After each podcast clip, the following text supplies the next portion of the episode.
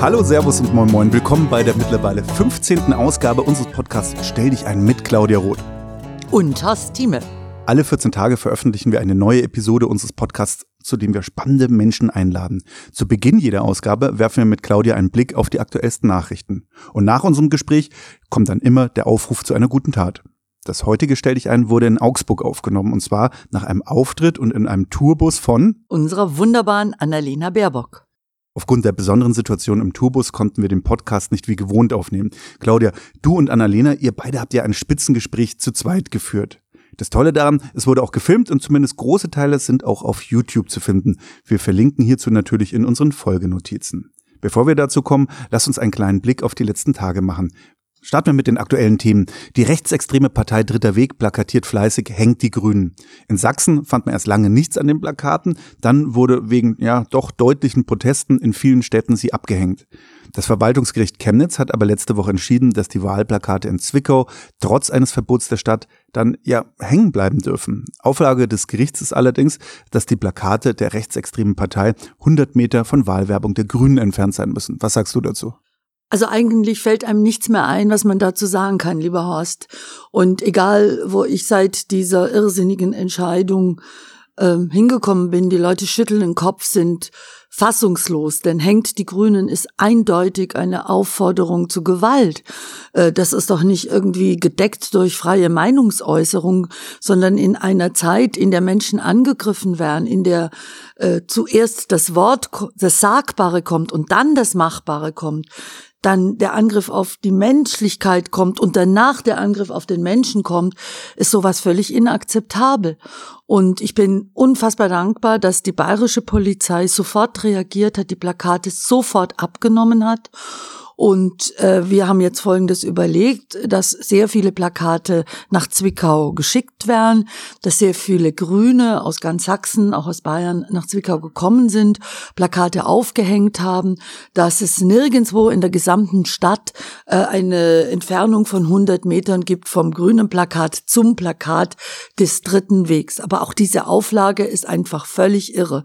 Und was es mir zeigt, ist, dass auch unsere Justiz nicht immun ist und dass wir umso mehr für die Demokratie kämpfen müssen, aber auch eine klare Kante zeigen müssen, wo Meinungsfreiheit zu Hass und Hetze wird, wo Meinungsfreiheit zu Rassismus wird, wo Meinungsfreiheit sogar benutzt wird, um zu Gewalt aufzurufen.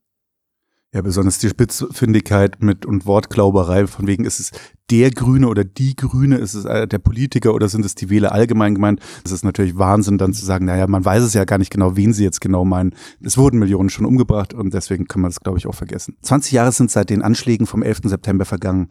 In direkter Folge zogen die USA und ihre Partner in zwei Kriege, Bürgerrechte wurden eingeschränkt, der Kampf gegen den Terror scheint schier unendlich. Wurde die Welt durch die Bekämpfung des Terrors und der Reaktion der USA und ihrer Verbündeten zu einem sicheren, zu einem besseren Ort? Ja, da muss ich sehr lang, da muss ich sehr lang durchatmen, denn natürlich war das, was vor 20 Jahren passiert ist, nicht nur ein Angriff auf die Twin Towers in New York, sondern es war ein Angriff auf die Idee einer vielfältigen Demokratie, einer vielfältigen, bunten Gesellschaft, auf unsere Idee eines Zusammenlebens. Und dieser Kampf, der tobt immer noch. Der Kampf gegen Terror hat an manchen Stellen ganz massiv demokratische Rechte eingeschränkt. Und ich weiß es von amerikanischen Freunden, die große Angst hatten, dass die Reaktion des Staates auf diese Terror, auf den Mord von so vielen Menschen sozusagen das Werk der Terroristen fortsetzt, nämlich die Demokratie zu demolieren. Wir sind weltweit in einer Auseinandersetzung zwischen Demokratie und autoritären, autokratischen, diktatorischen, terroristischen Ideen, Ideologien. Und ich glaube, es wird darauf und muss darauf ankommen, dass wir auch in den schwierigsten Situationen daran glauben, dass die Demokratie mit den Rechten, mit der Freiheit, die damit verknüpft ist, dem Terror obsiegen wird. Kommen wir wieder zu innenpolitischen Themen. In Sachsen-Anhalt wurde nun Rainer Haseloff als Ministerpräsident gewählt oder wiedergewählt sogar. Er brauchte allerdings zwei Wahlgänge, weil womöglich die eigene CDU-Fraktion ihm zu einem Denkzettel verhelfen wollte. Nun steht also die erste ostdeutsche schwarz-rot-gelbe Koalition. Tja, man könnte auch sagen Schwampelkoalition. Aber was ist das für eine Bagage? Entschuldigung, wenn ich das Wort benutze.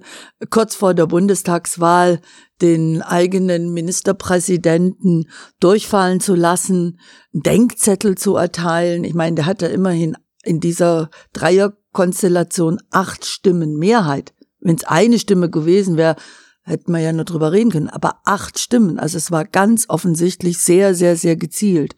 Und ich habe vorher gesagt, unsere Justiz ist auch nicht immun. Da kann man nur sagen, die CDU ist auch nicht immun. Äh, denn es gab ganz einflussreiche CDUler und gibt ganz einflussreiche CDUler in Sachsen-Anhalt, die ganz offen eintreten für die Zusammenarbeit mit der demokratiefeindlichen, rechtsstaatsfeindlichen AfD. Haselhoff hat sich dem entgegengestellt ähm, und dafür ist er ganz offensichtlich jetzt abgestraft worden. Aber ich finde es erbärmlich und gefährlich, demokratiepolitisch gefährlich, dass ein Parteivorsitzender Laschet äh, zu solchen ja, Handlungen und zu solchen Tendenzen überhaupt keine Position einnimmt, auch nach wie vor zu Hans-Georg Maaßen keine Position einnimmt, sondern von der Breite und Vielfalt einer Volkspartei redet das kann ja sein und mag ja sein. Wir sind in der Zwischenzeit auch eine breite grüne Partei geworden. Aber es muss doch eine klare Mauer geben zwischen demokratisch und antidemokratisch, zwischen demokratisch und rassistisch, zwischen demokratisch und rechtsextrem und antisemitisch. Und diese Mauer hat Hans-Georg Maaßen mehrmals überschritten. Und ein Laschet ist nicht in der Lage, äh, diese Tür zuzumachen. Und das ist wirklich gefährlich. Wir sind ja mitten im Wahlkampf. Ähm, Laschet hast du schon gesagt, lass uns ähm, zu Olaf Scholz gehen. Es gab jetzt Hausdurchsuchungen im Finanzministerium im Zuge von Ermittlungen gegen die von ihm unterstellte Finanzintelligence Unit FIU wurde das Finanz- und Justizministerium durchsucht. Der FIU wird vorgeworfen, Hinweise über Geldwäsche nicht weitergeleitet zu haben. Wird Olaf Scholz das jetzt im Endsport gefährlich? Ähm, wird er von seinen eigenen Fehlern noch eingeholt? Naja, ich glaube, ihm wird gefährlich, dass er ja nicht nur im Endsport äh, alles andere als Transparenz aufzeigt. Ich weiß von Kolleginnen und Kollegen im Deutschen Bundestag, die äh, verzweifelt, na nicht verzweifelt, aber die zunehmend verärgert äh, sind, dass einfach das Finanzministerium und der Finanzminister sich weigert, Transparenz herzustellen, Fragen, die gestellt werden, zu beantworten. Das ist schon der ganze Wirecard-Skandal, das ist Cum-Ex-Skandal und das ist natürlich auch die Frage, was tut ein Finanzminister, in dessen Zuständigkeitsbereich die FIU gekommen ist, eigentlich gegen Geldwäsche. Es lohnt sich ein Interview zu lesen, das Gerhard Schick gegeben hat und der sagt, dass in der Zwischenzeit Deutschland das Geldwäscheparadies geworden ist. Und es geht ja nicht um irgendwas und um irgendein Kavaliersdelikt, sondern dem Gemeinwohl werden Milliarden entzogen. Und Herr Scholz sitzt da wie ein Buddha im Deutschen Bundestag auf der Regierungsbank. Er gibt keine Antworten. Akten sind geschwärzt. Er gibt den Scheuer im Umgang mit dem Bundestag. Und das ist einfach, sag ich jetzt mal als Abgeordnete des Bundestags, nicht akzeptabel. Ich hoffe nicht, dass mit diesen Hausdurchsuchungen im Justizministerium und im Finanzministerium auch nochmal ein Stück weit in den letzten Tagen vor dem Wahlkampf ein Stück weit Wahlkampfhilfe geleistet wird. Das versucht die SPD jetzt zu sagen. Das kann ich so jetzt nicht beurteilen, aber äh, es ist wirklich die Verantwortung von Herrn Scholz und er muss sich das selber zuschreiben, dass er schlichtweg geglaubt hat, er kann zu all diesen Skandalen das große Schweigen als Antwort geben das, das große Schweigen und die Uminterpretation vielleicht von, von Geschichte, das haben wir ja auch bei anderen Ministern. Ähm, lass uns zu unserer Rubrik Scheuer Weekly kommen. Schon wieder gab es Lob für Andreas Scheuer, diesmal nicht von sich selber, sondern von Markus Söder. Er sagte, wenige Minister hätten so viel Geld nach Bayern geholt wie der Andi Scheuer. Haben wir vielleicht einfach nur Scheuers Aufgabe in Berlin falsch verstanden? Ich als Bayer vielleicht sogar davon wahnsinnig profitiert? Ja, ich meine, man muss sich ja fragen, warum greift die CSU in den vergangenen zwölf Jahren immer und immer und immer zum Verkehrsministerium. Das war bei Herrn Ramsauer so, das war mit Herrn Dobrindt und jetzt mit Herrn Scheuer. Und ich weiß, dass es eine riesengroße Empörung gibt bei Kolleginnen und Kollegen im Verkehrsausschuss und im Haushaltsausschuss des Deutschen Bundestags, wenn die sich mal angucken, was passiert eigentlich mit diesen Milliarden, die im Verkehrsbereich äh, in die Bundesländer gehen, zur Infrastruktur. Und tatsächlich geht das aller, allermeiste Geld nach Bayern. Äh, das ist der eine Punkt. Da würde ich mich äh, ehrlich gesagt, äh, als Nordrhein-Westfale oder Niedersachse oder was weiß ich wer, würde ich mich genauso empören. Frag mich allerdings auch, warum ist es dann von der eigenen Koalition so mitgemacht worden. Das Problem ist aber, es geht ja nicht nur darum, dass Geld nach Bayern kommt, sondern was passiert mit diesem Geld. Und da hat Scheuer halt auch in, dem, in den Investitionen, die in Bayern gemacht worden sind und macht, gemacht werden, gezeigt, dass es nicht um die Schiene geht, dass es nicht um eine nachhaltige Mobilität geht, sondern dass es um Autobahnen, um riesige Brückenprojekte und sonst irgendwas geht, zur höheren Ehre in den Wahlkreisen der Minister. Und das ist natürlich wirklich alte CSU uraltes CSU-Denken und das erwarte ich, dass das wirklich hoffentlich in ein paar Tagen zu Ende ist. Zu guter Letzt, was hat dich in den letzten Tagen geärgert, gefreut, besorgt und bewegt? Ich fange mit der Freude an und ähm, ihr könnt mich ja jetzt nicht sehen, aber ich strahle immer noch übers ganze Gesicht, wenn ich an einen ja magischen Auftritt denke, an eine magische Veranstaltung, die in Augsburg stattgefunden hat. Das war unser großer Wahlkampfhöhepunkt hier in Augsburg mit Annalena Baerbock.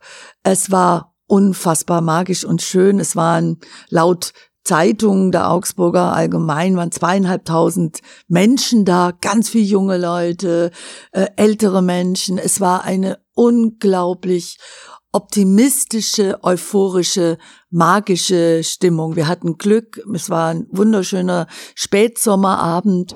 Annalena hat wirklich die Bühne gerockt und ich habe Augsburg noch nie so strahlen und so begeistert gesehen. Das Ganze drumrum war unglaublich toll. Moderation, eine wunderbare Musikerin. Ich durfte auch reden als Vorband von Annalena. Eva Lettenbauer hat gesprochen. Und ich weiß, dass ähm, es eine Begeisterung gab, nicht zuletzt von Annalena. Bisher hieß es immer, Köln ist auf Top 1, was die Zahl der Gäste und die Euphorie war bei ihren Auftritten. Aber ich weiß aus gut unterrichteten Kreisen, dass jetzt Augsburg ganz vorne rangiert und das freut mich natürlich sehr. Bei uns zweieinhalbtausend. Äh, dann kam nachgemeldet, dann doch bei der CSU Herr Laschet und da streiten sich die Geister. In der Zeitung steht 400, die andere Zeitung schreibt 600 Leute auf Bierbänken. Was, glaube ich, festzustellen war, dass es, äh, wenn wir sagen, Veränderung muss her, ändere die Welt, dann konnte man das auch nochmal sehen. Das sind einfach zwei unterschiedliche Kulturen, die sich da begegnen.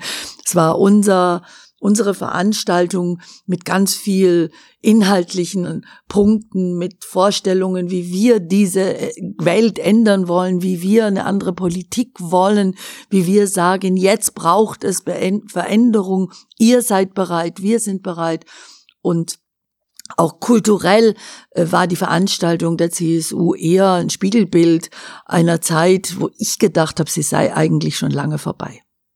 Was hat dich geärgert und besorgt? Geärgert, aber eigentlich Ärger reicht nicht aus, sondern mich hat sehr besorgt, weil das war irgendwie so ein Déjà-vu, waren Polizeieinsätze in München rund um die IAA. Ähm, ich kann mich erinnern an den Münchner Kessel, das ist alles verdammt lang her. Ich kann mich an wirklich harte, gewalttätige Polizeieinsätze bei Großveranstaltungen in München erinnern und habe gedacht, das sei vorbei. Es ist leider wieder zu erheblichen Übergriffen gekommen und es muss untersucht werden, warum JournalistInnen angegriffen worden sind, warum Demonstranten angegriffen worden sind und zwar ziemlich gewalttätig angegriffen worden sind. Es muss alles auf dem Tisch. Sollten Demonstranten Polizisten angegriffen haben, muss das natürlich auch aufgeklärt werden.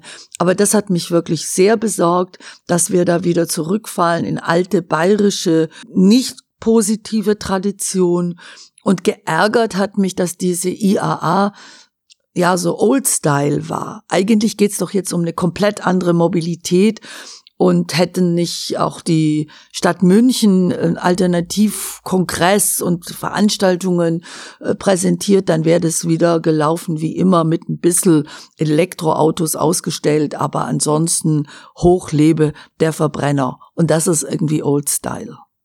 Lass mich noch eine Sache fragen. Es sind nur noch wenige Tage, bis äh, die Wahl jetzt nun endlich stattfindet. Ähm, alle sind gespannt. Es sind Spannungen im ganzen Land auch zu spüren, die vielleicht dann auch aufgelöst werden können mit einem Ergebnis. Aber bevor wir das Ergebnis haben, wie wirst du denn eigentlich den Wahltag selber begehen? Also ganz weiß ich es nicht, lieber Horst, aber ich werde äh, morgens, glaube ich, ziemlich viel starken Kaffee brauchen, weil ich äh, ja, die Nacht vorher wahrscheinlich überhaupt nicht geschlafen habe. Zum einen, weil wir natürlich noch einen wunderbaren Wahlkampfabschluss machen werden, unter anderem mit Slam, mit Poetry Slam und mit Rainer von Vielen, der wunderbaren Lieblingsband von uns hier in Augsburg. Und dann werde ich so gegen 10 Uhr zu meinem Wahllokal gehen, sehr traditionell. Äh, ich nehme an, da werden auch ein paar Leute, hoffentlich werden viele Leute äh, da sein und zum Wählen gehen. Dann werde ich versuchen, irgendwie, ich weiß nicht mit was, vielleicht fange ich an, meine Wohnung zu putzen, Fenster zu putzen, zu bügeln, keine Ahnung, die Zeit zu überbrücken äh, hoffe irgendwie was mitzukriegen über wie sieht's aus mittags mit den mit der Zahl der Menschen, die zur Wahl gegangen sind.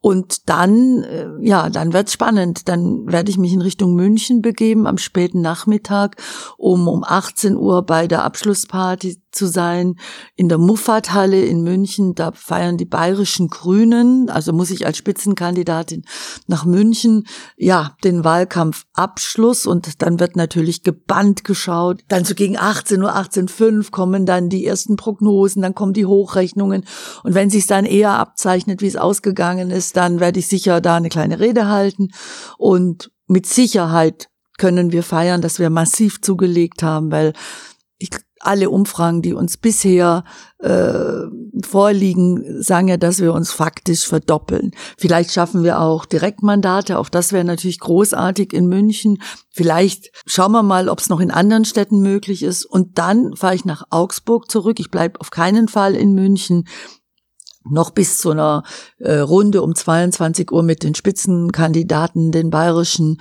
äh, sondern komme nach Augsburg zurück und hoffe dann mit meinen wunderbaren Freundinnen und Freunden, den Grünen in Augsburg, feiern zu können. Das tue ich dann. Und wie sieht dann der Montag aus? Der Montag sieht aus, äh, wahrscheinlich ein Pressegespräch in München noch aus bayerischer Perspektive.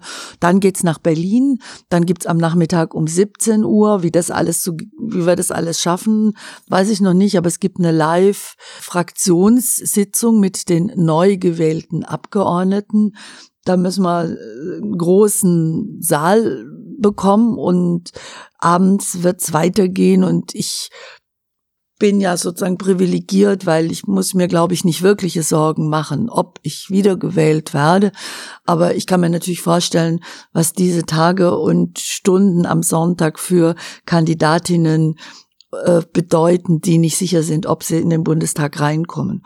Ja, und dann werde ich ziemlich schnell als noch dann amtierende Vizepräsidentin natürlich äh, mir anschauen, wie sieht die Zahl der Abgeordneten im Deutschen Bundestag aus. Und es kann ja tatsächlich alle Grenzen und alle Möglichkeiten sprengen. Ähm, möglicherweise kommen wir auf 800, 900, vielleicht sogar auf 1000 Abgeordnete. Dann ist der Deutsche Bundestag endgültig das größte Parlament auf der ganzen Welt hinter dem chinesischen Volkskongress, der aber nur weder Parlament ist und auch nur zweimal im Jahr tagt. Und das ist einfach unverantwortlich, weil in so einer Größenordnung du nicht mehr arbeitsfähig bist. Danke für deinen Einblick und jetzt sind wir natürlich gespannt, wie das Stell dich ein mit Annalena gelaufen ist.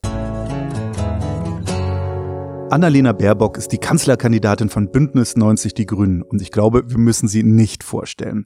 Das Gespräch zwischen Annalena und Claudia wurde bereits nach ihrem Auftritt in Augsburg aufgezeichnet und wie eben schon gesagt auch gefilmt. Lasst uns doch hören, wie dieses Gespräch verlief. Hallo, wieder mal aus dem Tourbus. Heute was ganz Spezielles. Wir machen hier so eine Art Doppelpodcast, nämlich Claudia Roth, meine liebe Freundin und Bundestagskollegin, ist hier mit im Bus. Und Claudia, du hast ja auch einen Podcast. Ich freue mich total. Herzlich willkommen zum Stell dich ein. Das ist mein Podcast und ich finde es großartig, dass wir es schaffen, trotz all diesen Tausenden von Terminen und Anfragen, dass wir unseren kleinen Podcast heute, unsere beiden Podcast heute zusammenbringen. Vereinte Podcast, weil äh, das ist ja hier on Tour sozusagen. Ich bin in Augsburg gerade auf Wahlkampftour und hier treffen wir uns natürlich, Claudia als Direktkandidatin. Aber wir reden jetzt nicht so über den aktuellen Wahlkampf, ne? weil das, das machen wir ja tagtäglich. Aber eins muss ich wirklich sagen, ich komme ja aus dem Rock'n'Roll und äh, ich war halt richtig aufgeregt, weil heute durfte ich Vorband sein. Und ich war halt echt Vorband. Und dann habe ich mir überlegt, Vorband in einem Rock'n'Roll-Theater, weil du gestern beim Triell an, am Sonntag von ZDF und ARD wirklich diesen Laden gerockt hast. Das war unglaublich. Es war heute den ganzen Tag, egal wo ich hinkam, war das das Thema. Die Frau rockt den Laden und die Männer machen Zickenalarm. Und äh, deswegen war ich heute stolz, Vorband von Annalena Baerbock zu sein. Ja, vor allen Dingen, weil als ich in der Politik angefangen habe, da hatte ich immer so, wenn man so erstmal reinkommt, gedacht, gerade wenn man in Räume geht, wie macht man das, wie geht man rein? Und dann habe ich immer gedacht, okay, stell dir vor, du bist Claudia Roth und here I am. Deswegen die unterschiedlichen Rollen, aber das ist ja auch, glaube ich, was, was wir beide in der Politik äh, erlebt haben, ne? so die unterschiedlichen Rollen von Personen, aber vor allen Dingen auch Frauen. Was hat denn sich verändert? Was findest du? Ja, also erstmal muss ich sagen, der werte Herr Bundestagspräsident Schäuble, ich weiß nicht, in welcher Welt er lebt. Ich weiß auch nicht, was er in den letzten vier Jahren äh, eigentlich aufgenommen hat. Er hat vor kurzem in einem Interview gesagt, heute haben es Frauen nicht schwerer. Das ist einfach erstens nicht wahr, wenn wir uns im Bundestag angucken. Da kannst du vielleicht auch mal deine Erfahrungen schildern. Aber es gibt einen wunderbaren Film, einen Dokumentarfilm, Die Unbeugsamen. Wahrscheinlich hattest du noch keine Zeit, in dir anzuschauen. Nee, ich habe viel drüber gehört, aber mach das, ja. weil da geht es in dem Film geht es drum über die wirklich ersten starken Frauen, die in die Politik gegangen sind, die sich in den Parteien einen Platz erkämpft haben, die ins Parlament gekommen sind. Und da gibt's eine Szene, da habe ich gedacht, aha, déjà vu oder déjà entendu. Da gibt's die Carola von Braun, äh, die FDP-Abgeordnete geworden ist in den 70er mhm. Jahren. Elegante, sehr elegante Dame. Und in einem Interview wird sie dann gefragt, ja, also Frau von Braun, Sie sind doch Mutter. Wie wollen Sie das denn miteinander vereinbaren? Mhm. Mutter sein und Abgeordnete. Und dann hat sie sehr klar und sehr deutlich geantwortet, dass das wohl zu vereinbaren ist und dass ihr werter Gatte da auch natürlich und der Vater der Kinder einen Anteil dran haben muss. Mhm. Und dann dachte ich mir, Moment mal, irgendwie kann ich mich erinnern, dass in diesem Wahlkampf Annalena Baerbock genau diese Frage gestellt worden ist. Also mir gedacht, wir haben zwar viel erreicht, aber das ist 50 Jahre her ja. und die ticken immer noch so. Mich fragen hier auch auf den Veranstaltungen sind ja immer wahnsinnig viele, also Jugendliche sowieso, auch viele Kinder und viele, also Teenager-Mädchen, Teenager-Frauen, junge Frauen und, und da ist das halt auch ganz oft Thema, ja. Ne? Also Sie als junge Frau, Sie werden ja nochmal besonders gefragt. Was heißt junge Frau? Für die bin ich ja eine alte Frau. Mit 40 Jahren, mit kleinen Kindern, wie man das machen kann. Und da sieht man, ne, dass es sozusagen, es wird ja auch von anderen wahrgenommen. Okay, das ist nochmal eine besondere Frage, die kommt. Und ich glaube, das ist, das ist wichtig, dass man, dass man drüber spricht, dass Angela Merkel 16 Jahre lang als Bundeskanzlerin, also was erreicht worden ist, ist dass ich nicht mehr die Frage bekomme, kann man denn als Frau überhaupt Bundeskanzlerin sein, sondern jetzt ist halt die Frage, kann man als 40-jährige Frau mit zwei Kindern äh, für dieses Amt überhaupt äh, kandidieren. Andere Länder zeigen, dass es geht und da sehen wir, wo wir in Deutschland bei der Frage Vereinbarkeit äh, derzeit noch stehen. Ja, aber es gibt auch, ich habe so ein bisschen das Gefühl, muss der ehrlich sagen, dass da so auch viele, viele Männer, gerade in der CDU, CSU, jetzt nach 16 Jahren Angela Merkel, irgendwie viel Luft holen und ihren Oberkörper präsentieren, so nach dem Motto, jetzt kommen wir wieder in die, endlich in die guten Zeiten zurück, wo die Verhältnisse wieder geklärt sind. Und da hat leider Covid ja dazu beigetragen, dass Frauen ein Stück weit zurückgedrängt worden sind. Und ich habe das Gefühl, Maskulinisten glauben, sie können sich zurückholen, was ihnen nicht gehört. Und ich bin mir sehr sicher, liebe Annalena, dass auch eine Art und Weise, wie Herr Laschet dich in diesen Diskussionen so ich weiß gar nicht, wie ich sagen soll, so von oben runter fast belehrend behandelt. Dass das für ganz viele junge Frauen, für Mädchen, für Frauen, die jung geblieben sind, eigentlich wie eine Provokation ankommt. Und ich habe allerhöchsten Respekt von dir, wie du da ruhig drauf reagierst, weil es ist schon so die Anmutung, ich erkläre jetzt mal dieser Frau, sie ist grün und Frau und jünger als ich, wie die Welt tickt. Mhm. Nur du erklärst denen, wie die Welt zu ticken hat. Und wie hast du das jetzt auf dem auf der Tour die ganze Zeit erlebt? Oder wo siehst wo siehst du das, dass es schon Kräfte gibt, die versuchen jetzt wieder aus ihrer Sicht normale Verhältnisse äh, herzustellen und auf der anderen Seite ganz ganz viele Frauen und auch grüne Männer sagen, nee, da wollen wir nicht zurück. Ja, also auf der Tour erlebe ich vor allen Dingen ähm, vor Ort ganz viele, also auch wie gesagt junge Menschen, die sagen, ja, also jetzt irgendwie auch mal eine andere Generation von Politik, für die es ja selbstverständlich ist. Das kommt ja noch ein bisschen mit mit dazu, wenn wenn Jugendliche aufgewachsen sind, äh, immer nur eine Frau als Kanzlerin, gibt es ja eher die Kinder, die fragen, darf eigentlich auch Mann Kanzler werden, weil man mhm. da sieht, was Normalität mhm. äh, bedeutet und das ist dass dieses, na ja, aber jetzt äh, hatten wir ja 16 Jahre eine Frau, jetzt reicht's auch mal wieder, dass es zum einen Generationsfrage ist, aber gerade auch, dass viele ältere Frauen genau diesen Punkt, wir mussten immer für äh, Frauenrechte kämpfen. Frauenrechte sind nie vom Himmel äh, gefallen. Es war immer ein Punkt, wo man gesagt hat, doch, jetzt wird sich was ändern dass das generationsübergreifend auch zwischen vielen Frauen ist. Und, aber was ich, ich meine, das haben wir ja gemeinsam im Wahlkampf erlebt, ist dann mit Blick schon auch auf Hass und Hetze, sind ja die Zahlen auch wieder veröffentlicht äh, worden, dass einiges zusammenkommt. Ne? Zu sagen, wir stehen für einen Aufbruch als Partei, wir wollen den Status quo herausfordern, dass das natürlich Widerstand mit sich bringt. Dann als Frau, als jüngere Frau und auch vieles kommt, äh, sieht man auch im Darknet von Seiten Russlands äh, an Fake News, die gestreut werden, dass natürlich da unterschiedliche Synergien sich gegeneinander äh, stellen. Und dass es deswegen so wichtig ist, dass man deutlich macht, ja, aber dieses Land ist doch so viel weiter. Also das ist doch eigentlich in der Gesellschaft sind wir so viel weiter darum geht es auch ein bisschen bei der Bundestagswahl. Die Gesellschaft ist weiter, aber ich glaube auch, dass gerade in Industrie, die ganz genau wissen, mhm. was die Kraft ist von Diversity und was die Stärke von Frauen ist. Und du kannst auf die Kompetenz von diesen klugen, starken Frauen überhaupt nicht verzichten. Ich sag zum Beispiel, bin ja schon wirklich lang dabei, das ist mein elfter Bundestagswahlkampf. Stell dir Krass, das mal jetzt vor. Muss mal zurückrechnen. 83 war der erste, da war ich mit der Band dabei. Mit dem Tour, nein, mit dem Tourbus? Mit dem kleinen Tourbus ja, hatten, wahrscheinlich. Also der war jetzt nicht so wie dieser Tourbus, das war tatsächlich auch unser Tourbus. Alter Polizeibus war das. Und ehrlich gesagt, ich habe ne, fast ein ähnliches Gefühl wie 83. Da waren, aus ganz Europa waren Künstler und Künstlerinnen dabei. Mhm. Gianna Nannini war dabei, Eric Burden und andere und haben unterstützt die Forderung, man muss das Parlament öffnen. Die Parlamente müssen, das, der Bundestag muss endlich repräsentativ sein. Frauen sollen endlich in diesem Bundestag eine Rolle spielen. Die Minderheiten, die Umwelt eine Stimme kriegen. Und ich habe das Gefühl, dass für ganz viele Menschen mhm diese Wahl auch so eine Bedeutung hat. Mhm. Jetzt ist es wieder, wie du sagst, immer Richtungswahl. Es geht um ganz, ganz, ganz viel. Die einen, die sagen, die Klimakrise ist die Überlebensfrage. Die anderen, die aber sagen, wir Frauen, wir dürfen uns nicht zurückdrängen lassen in, in alte Rollenbilder. Du bist hier gerade in Bayern, da war das ja immer Kirche, Küche, Kinder. Drei Ks. Deswegen ist es, wenn man sagt, es geht um die Demokratie, natürlich auch immer ein Kampf um die demokratische Teilhabe von Frauen.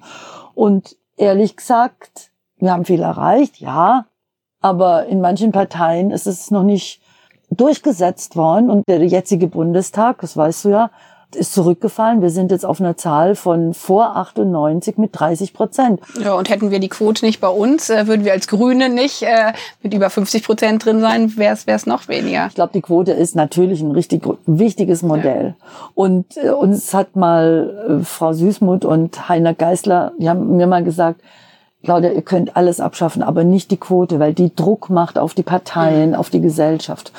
Und ich finde, das will ich auch nochmal sagen, wenn du von Hass und von Hetze redest, auch da hat Herr Schäuble einfach nicht recht, wenn er sagt, Frauen haben es nicht schwerer.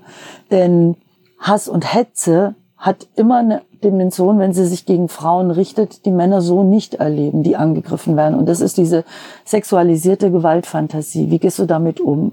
Guckst du selber dir E-Mails an oder wirst du davon geschützt? Ja, teils. Also es ist natürlich äh, explodiert und da sieht man auch, dass es um Machtfragen äh, geht. Zu dem Zeitpunkt, ähm, wo ähm, ich ganz, ganz vorne lag, dass da Hass und Hetze im Prinzip äh, auch im Darknet äh, keine Grenzen kannte. Äh, und da auch an der Stelle echt ein Dank an die deutschen Sicherheitsbehörden, weil es, weil es schon so ein Punkt ist, ähm, ja, und dann auch noch eine Frau ist. Als Frau kommt eine zusätzliche Ebene dazu und dann auch noch eine Frau. Und die Angriffe, ich meine, es waren ja nicht nur Fake News mit Blick auf äh, Tiere und äh, was ich angeblich alles äh, verbieten wollte, sondern auch angebliche Pornos, äh, was natürlich von Männern äh, sonst so nicht stattfindet. Und diese Angriffslinie, nochmal, dass bei Frauen eine zusätzliche Angriffslinie dazu kommt, entweder Stimme, man ist zu so hysterisch oder eben äh, die sexualisierte Gewalt. Wir bringen halt viel zu Strafanzeige, was ich absolut richtig äh, und wichtig finde, aber das alles durchzulehnen, das mache ich definitiv nicht. Aber du kennst das ja auch. Ich meine, das, das, das finde ich immer das Wichtige, ja, dass irgendwie, dass man sieht, wie andere damit umgegangen sind. Und deswegen ist auch so wichtig, dass man in den Momenten sich solidarisiert als Demokratin und auch als Frauen, weil ich habe das ja bei dir damals mitbekommen, bei Renate äh, mitbekommen. Bis zu Prozessen äh, musstest du gehen, um äh, gewisse Fake News äh, wirklich zurückzuweisen. Ne? Ja, bei Fake News, aber vor allem auch bei diesen sexualisierten Angriffen oder bei diesen Mordfantasien. Das ja. geht ja weiter. Ich meine, die wollen ein ja ich zitiere das jetzt einfach gar nicht, aber auf unterschiedlichste Art und Weise umbringen. Und das war wirklich eine lange Zeit hat, war das so, dass wenn du wenn die, wenn die Drohung als Konjunktiv daherkommt, also die müsste, die sollte, äh, auf die und die und die Art umgebracht werden, dann haben Staatsanwaltschaften, Gerichte gesagt, nee, Konjunktiv ist ja nicht eine direkte Drohung. Und es war tatsächlich ein Richter in Berlin, der jemanden verurteilt hat, der mich auf vier Arten konjunktivisch umbringen wollte. Und der Richter hat das begründet und hat gesagt, es stimmt, er, es ist nicht von ihm die direkte Drohung, aber es kann bei Dritten genau als mhm. Aufforderung mhm. ankommen. Und das war, glaube ich, viermal Claudia Roth umbringen wollen im Konjunktiv 4.690 Euro, irgend sowas. Und ich, das ist, hat sich jetzt tatsächlich geändert. Es gibt äh, auch Weiterbildungsprogramme, mhm. damit Sicherheitskräfte auch eine Sensibilität entwickeln. Was verletzt denn eine Frau? Äh, weil oder, wann wann fängt es an, die Frau zerstören zu wollen, zu demütigen? Und es gibt diese wunderbare Organisation Hate Aid, ähm, die ganz sich um solche ja. Verfahren auch kümmert und die wirklich richtig, richtig gut weiterhilft.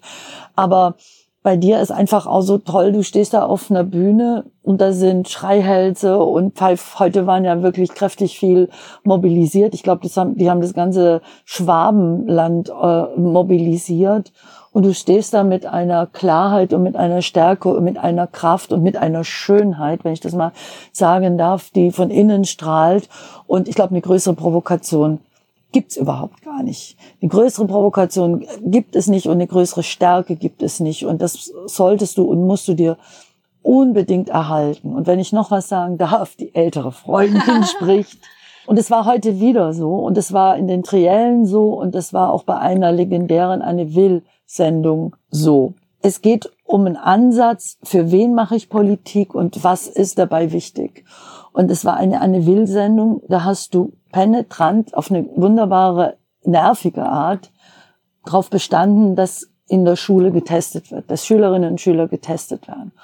Und da saß ein Herr Lindner und da saß ein Herr Scholz und da war ein Herr Söder zugeschaltet und die haben dann immer so halb mitleidig gelächelt. Mhm. Jetzt kommt sie wieder mit dem.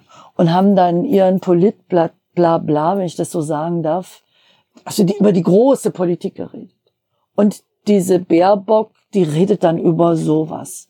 Und ich glaube, du hast es heute gemerkt, dass dieses über sowas reden, über die Leben, die Arbeitssituation und die Löhne von PflegerInnen. Mhm hast gemerkt, wie viele Menschen da geklatscht haben, wie du über diese soziale Spaltung geredet hast, wie, wie viele Menschen das wichtig war und wie du über die Verantwortung von Erwachsenen gegenüber den Kindern gesprochen hast.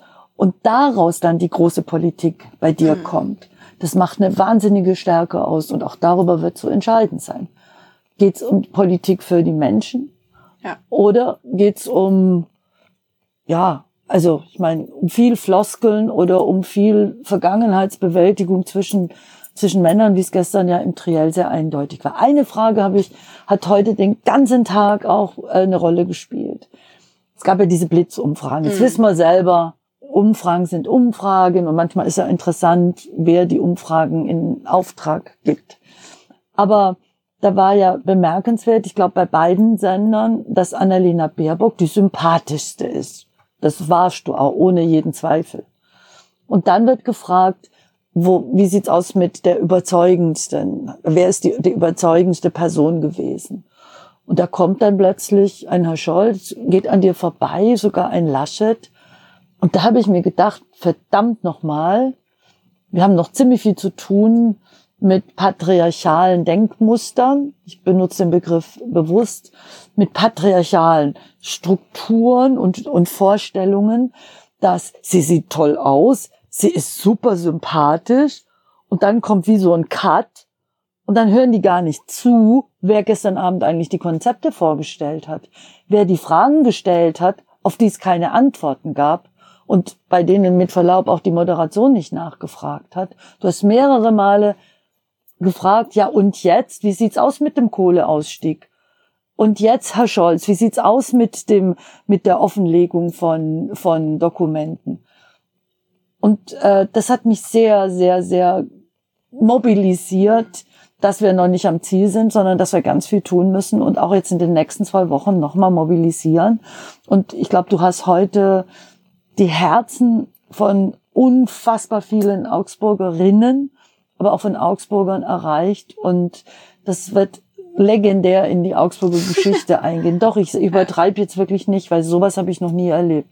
So viele Menschen, so viel Zustimmung zu dir und gleichzeitig von dir diese Kraft, den sehr stark mobilisierten Störern was entgegenzusetzen. Ja, und ich, ich meine, das ist das, was ich irgendwie immer erlebe, weil wir da auch so viele, gerade Jüngere im Land haben, die sagen, da geht doch was, ja. Wir, ja. wir, wir können es doch anders machen und wir wissen doch, wie die Konzepte der Zukunft sind. Das ist ja ein bisschen auch so, auch von Fridays äh, und anderen getrieben. So, wir wissen doch, was wir machen müssen. Warum wird's jetzt äh, einfach nicht gemacht? Und weil wir gerade, glaube ich, auch als Grüne in der Regierung in einer Situation äh, stecken, wo dann gesagt wird, ja, Regierungserfahrung, aber es geht halt nicht nur um Regierungserfahrung. Die hat uns jetzt äh, in den äh, letzten äh, acht Jahren GroKo hat uns diese Regierungserfahrung in eine Sackgasse geführt im Klimaschutz, weil man eben nicht den Mut hatte, Dinge neu zu machen, sondern es geht äh, darum, wirklich um Eignung, jetzt die großen Zukunftsaufgaben mhm. anzugehen. Und da brauchen wir ein paar Stimmen nach oben. Deswegen sitzen wir ja äh, nicht nur hier im Tourbus, sondern gehen gleich nochmal raus, äh, um für Wählerinnenstimmen und Wählerstimmen äh, zu sorgen. Aber der Unterschied, muss ich ehrlich sagen, zu, zu, zu all den Wahlen vorher, ist, glaube ich, tatsächlich die, dass es jetzt eine Klimawahl ist und mhm. dass es eine Überlebensfrage ist. Es ist einfach so. Es ist, es ist einfach so. Es kann nicht noch einmal vier Jahre verloren gehen.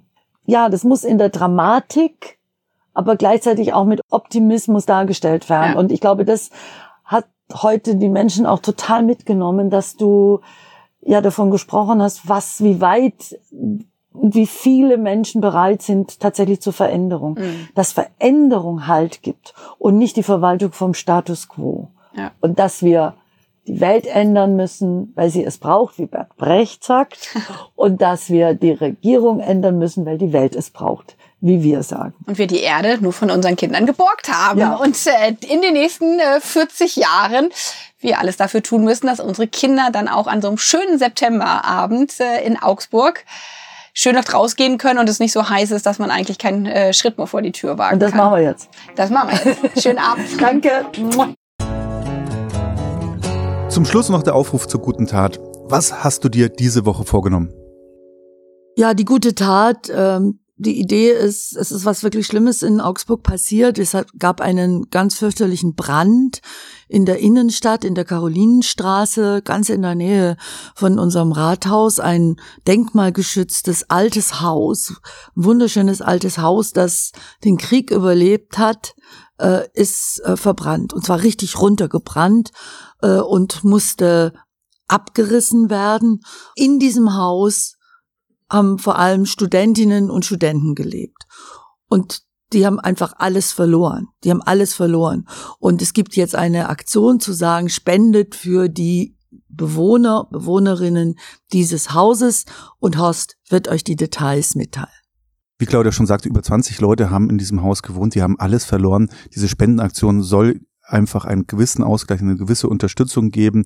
Die genauen Details verlinken wir natürlich in unseren Folgenotizen. Dort findet ihr dann auch die Spendenkonto und Links dazu. Ähm, bitte macht das. Das ist, glaube ich, eine tolle Solidarität, die diese Leute auch jetzt benötigen. Generell freuen wir uns auf eure Rückmeldungen in den Kommentaren. Schreibt Claudia gerne auf Instagram an. Vergesst nicht, den Podcast zu bewerten bei Spotify oder Apple Podcast, wenn er euch gefallen hat. Danke fürs Zuhören, danke an Claudia, natürlich auch an Annalena Baerbock, an Rainer von vielen für den Jingle, sowie für die Produktion an Markus Schnitzler, sowie die Grünen Augsburg. Bis zum nächsten Mal, Servus. Bis zum nächsten Mal, aber ich habe noch eine Bitte ganz, ganz, ganz am Schluss, und zwar eine dringende Bitte. Am 26. September ist die Bundestagswahl. Das Wahlrecht ist Grundnahrungsmittel unserer Demokratie, also bitte geht wählen und bitte wählt demokratisch.